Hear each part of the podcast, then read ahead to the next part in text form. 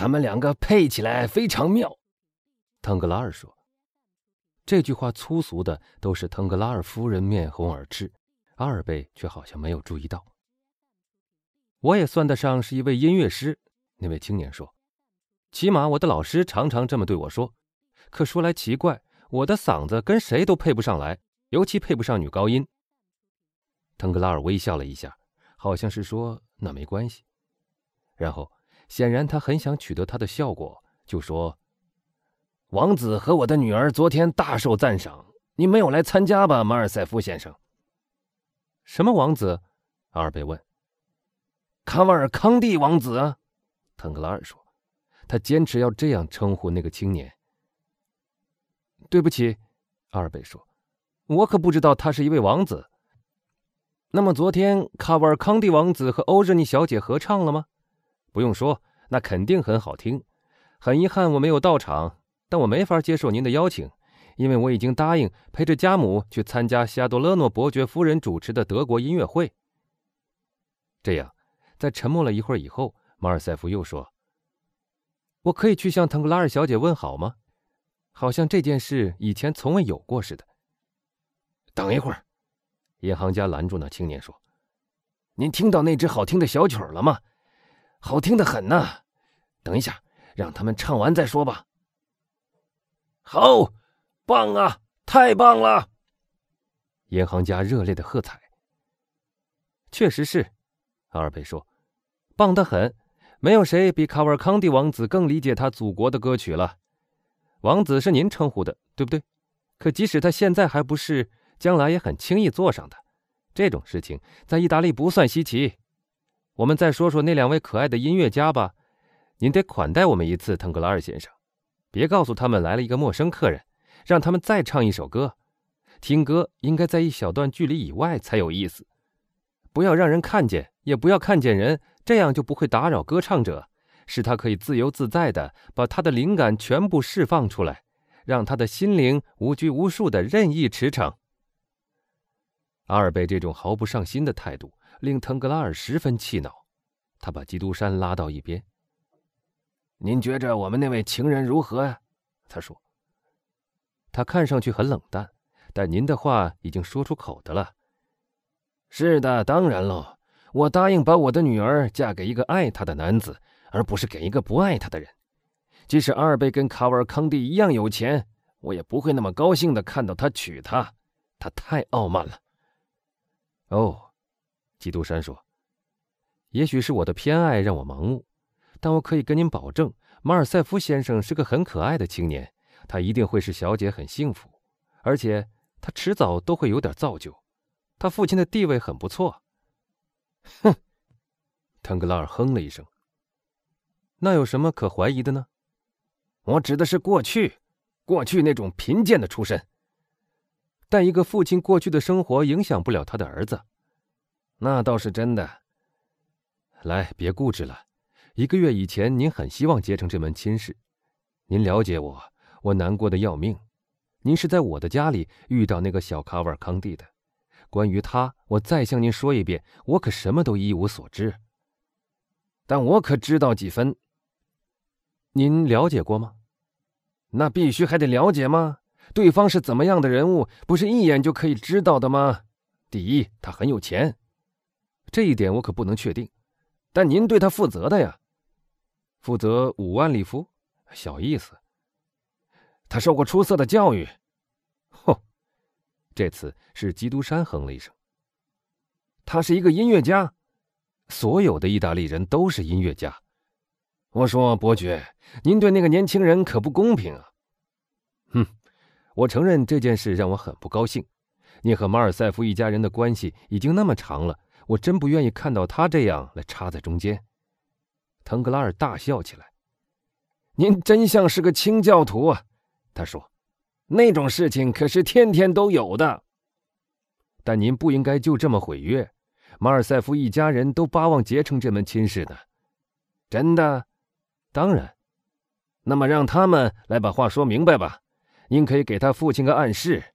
您跟那家人的关系既然这么密切，我，您从哪儿看出这点来的？他们的舞会上就够明显的了。嘿，伯爵夫人，那位瞧不起人的梅赛特斯，那位傲慢的加泰罗尼亚人，他不是还挽住您的胳膊，带您到花园的幽静里去散了半个钟头的步吗？他平常即使对最老的老朋友，也是不轻易张口的。您愿不愿意负责去向那位当父亲的说一说呀？再愿意不过了。如果您希望的话，不过这一次得把事情明确的敲定。如果他要我的女儿，让他把日期定下来，把他的条件公布出来。总之，我们或者互相谅解，互相干脆吵一架，你明白吧？不要再拖延。是的，阁下，这个事情我代您留心就是了。我并不是说很心甘情愿的在等待他，但我确实也在等待他。您知道，一个银行家必须忠实于他的诺言。于是，腾格拉尔就跟半小时前卡瓦尔康蒂先生那样叹了一口气。好棒棒啊！马尔塞夫模仿这位银行家的样子喝彩，因为此时正一曲终了。腾格拉尔开始怀疑的望着马尔塞夫。这时，忽然有一个人过来向他低语了几句话。我就回来。银行家对基督山说：“等一下，我我也许有一件事情要对您说。”男爵夫人趁她丈夫出去的功夫，推开她女儿的书斋门。安德烈先生本来和欧热妮小姐一起坐在钢琴前，这时就像只弹簧一样的惊跳起来。阿尔贝微笑着向腾格拉尔小姐鞠了一躬，而小姐则不慌不乱，用她往常那种冷淡的态度还了他一礼。卡瓦康蒂显然十分狼狈。他向马尔塞夫鞠躬，马尔塞夫则努力以最不礼貌的神情对待他。然后阿尔贝就开始称赞腾格拉尔小姐的歌喉，而且说他听了刚才他唱的歌之后，他很后悔昨天晚上没能来参加。卡瓦尔康蒂觉着一个人站在一旁很尴尬，就转过身去和基督山讲话。来，腾格拉尔夫人说：“别再唱歌和讲好听的话了。”我们去喝茶吧。来吧，罗西。腾格拉尔小姐对她的朋友说。他们走进隔壁客厅里，茶已备好。他们按照英国人的规矩，加好糖，把茶食放在他们的杯子里。正要开始喝的功夫，门又开了。腾格拉尔显然十分激动地走进来，尤其是基督山注意到了他的这种神色，就用目光请银行家解释。我派到希腊去打听消息的人回来了，腾格拉尔说。“哦，哦。”伯爵说，“原来您就是为了这件事情出去了。”“是的。”国王奥图还好吗？”阿尔贝以最轻松的口气问道。腾格拉尔并不回答，只是又向他投去一个狐疑的目光。基督山转过头去，掩饰住他脸上同情的表情，但那种表情一转眼就过去了。我们一块回去好不好？阿尔贝对伯爵说：“只要您愿意。”阿尔贝弄不懂银行家的那种目光意味着什么，就转身去问基督山，说：“您看见他看我那个样子了吗？”基督山当然明白的十分清楚。当然，伯爵说：“但您认为他的目光里有什么特别的含义吗？”我确实这么想。他说的希腊来的消息是指什么？我怎么能告诉您呢？因为我以为您在那个国家派了情报员。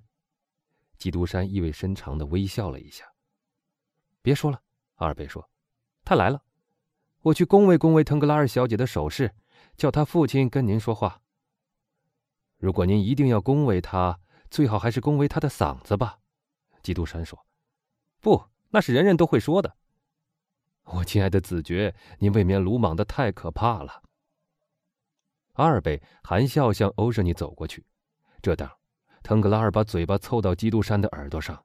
“您的忠告太好了。”他说，“在弗尔南多和亚妮娜那两个名字后面，果然包含着一段可怕的历史。”“真的？”基督山说，“是的，我可以告诉您一切，但把那个年轻人带走吧，他在这儿我有点受不了。”“他和我一起走。”还要我叫他的父亲来看您吗？现在更有必要了。好极了。伯爵向阿尔贝示意了一下，他们向夫人和小姐鞠躬告辞。